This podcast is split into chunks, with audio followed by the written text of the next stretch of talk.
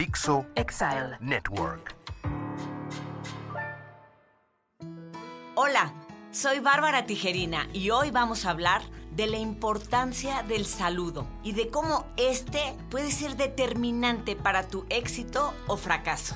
Históricamente, el objeto del saludo es desear salud, sellar un acuerdo, pero sobre todo, sobre todo si te fijas bien, se establece el tipo de relación que van a llevar estas personas que se saludan.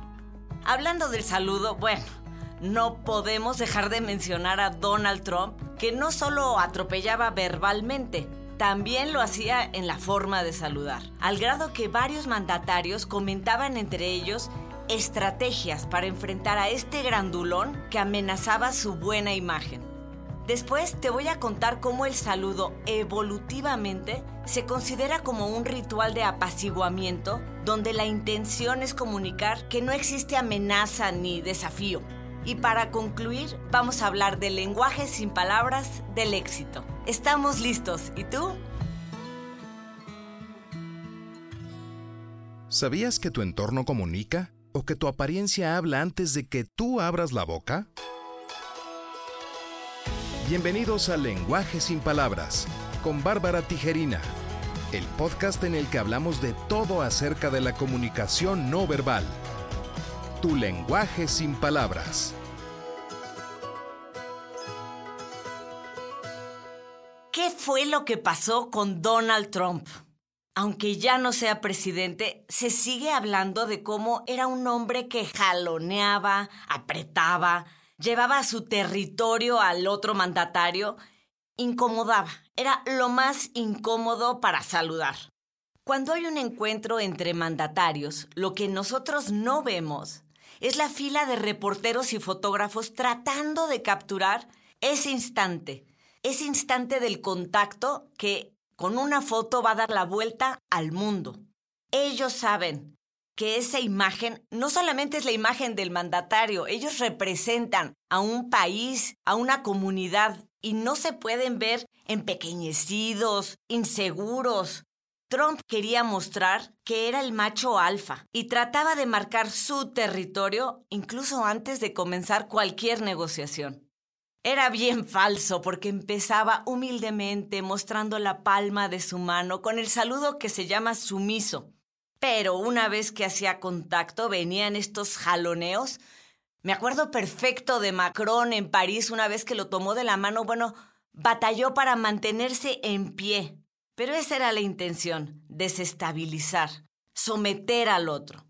Además, extendía el tiempo del saludo, el cual generalmente dura entre 5 y 7 segundos, y bueno, tienen en YouTube este video donde saluda al primer ministro de Japón, Shinzo Abe, durante yo creo que los 19 segundos más largos de su vida.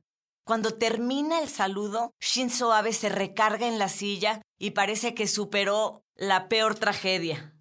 Macron, Trudeau, el presidente Enrique Peña Nieto, Angela Merkel, todos fueron víctimas de este abusador y Macron, que le encanta la estrategia, se reunía y les preguntaba, oigan, ¿qué podemos hacer para enfrentar a Trump? Y lo logró.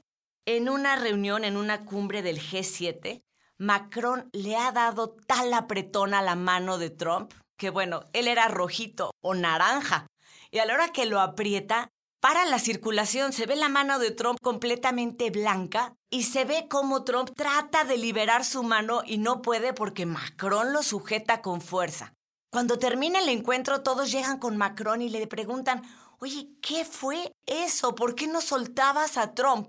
Macron dijo, este saludo no fue inocente.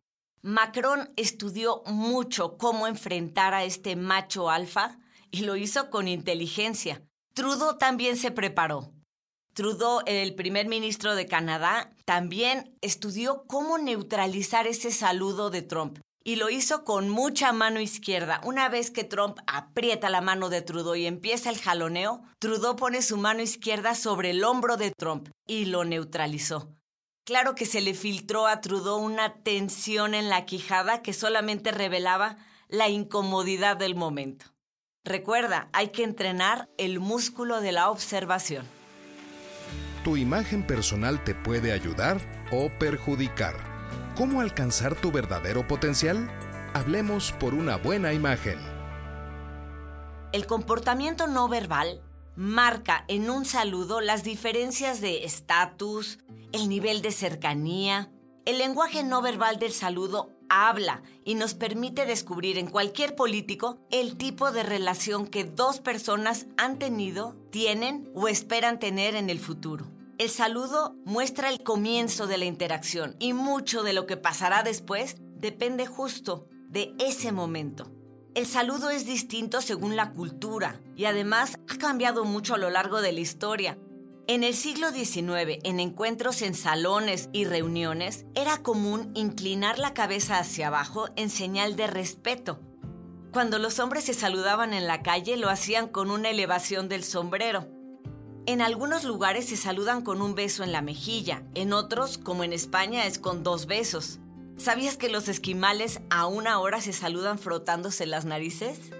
El origen del saludo era, como te decía, para sellar un acuerdo o para mostrar un acercamiento. Los romanos ofrecían los brazos y apretaban en el antebrazo. Era una forma de mostrar que no traían armas. En la política es común observar pequeñas reverencias o inclinaciones de cabeza que son un acto de humildad, que al saludar expresan estoy dispuesto, estoy disponible y quiero cooperar en la relación. Hay tres tipos de saludo según la colocación de la mano. El saludo dominante es en el cual se pone la mano por arriba, o sea, la palma va girada hacia abajo, el dorso de la mano hacia arriba y eso muestra superioridad. También está el saludo sumiso, el cual es exactamente al revés que el dominante. O sea, consiste en girar la mano hacia arriba, como inocentemente empieza Trump sus saludos. El ideal, el mejor, es el equilibrado, con las dos manos igual verticales y recuerden, no podemos no comunicar. Tu cuerpo está hablando todo el tiempo. Es el momento de tu crecimiento personal. Es importante, ahora que sabes los distintos tipos de saludos, que el apretón sea con la misma intensidad que el recibido. No hay nada más desagradable que cuando te saludan con lo que llamamos la mano de pescado, que es como una mano suave que no se atreve a apretar y que casi solo tienes contacto con la punta de los dedos. Tampoco es deseable el saludo tan tenso en el que te quieren mostrar que han estado haciendo ejercicio y te dejan, si traes anillos, la joyería incrustada en la mano. Hay que controlar nuestro nerviosismo y energía. ¿Qué podemos hacer para mejorar nuestra imagen al saludar? Te dejo estos tips. 1 cuando saludes, muy importante, ya nos los decían nuestros papás, haz contacto visual. Muestra el 100% de tu atención. No voltees a otro lado ni a la siguiente persona como pensando en tu siguiente actividad. El segundo tip es, además de ofrecer tu mano, si sonríes vas a crear sintonía y serás mejor recibido. 3. Si por la COVID no quieres tener contacto físico, puedes tenerlo al estilo budista, que saludan diciendo Namaste, que quiere decir lo divino en mí saluda a lo divino en ti. Consiste en unir las manos a la altura del pecho e inclinar la cabeza. Es básicamente una forma respetuosa de saludar y también de despedirse. Gracias por interesarte en este apasionante tema te invito a seguirme en mis redes sociales.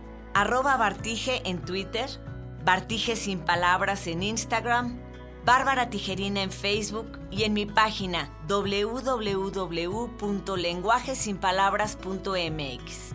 Espero tus comentarios.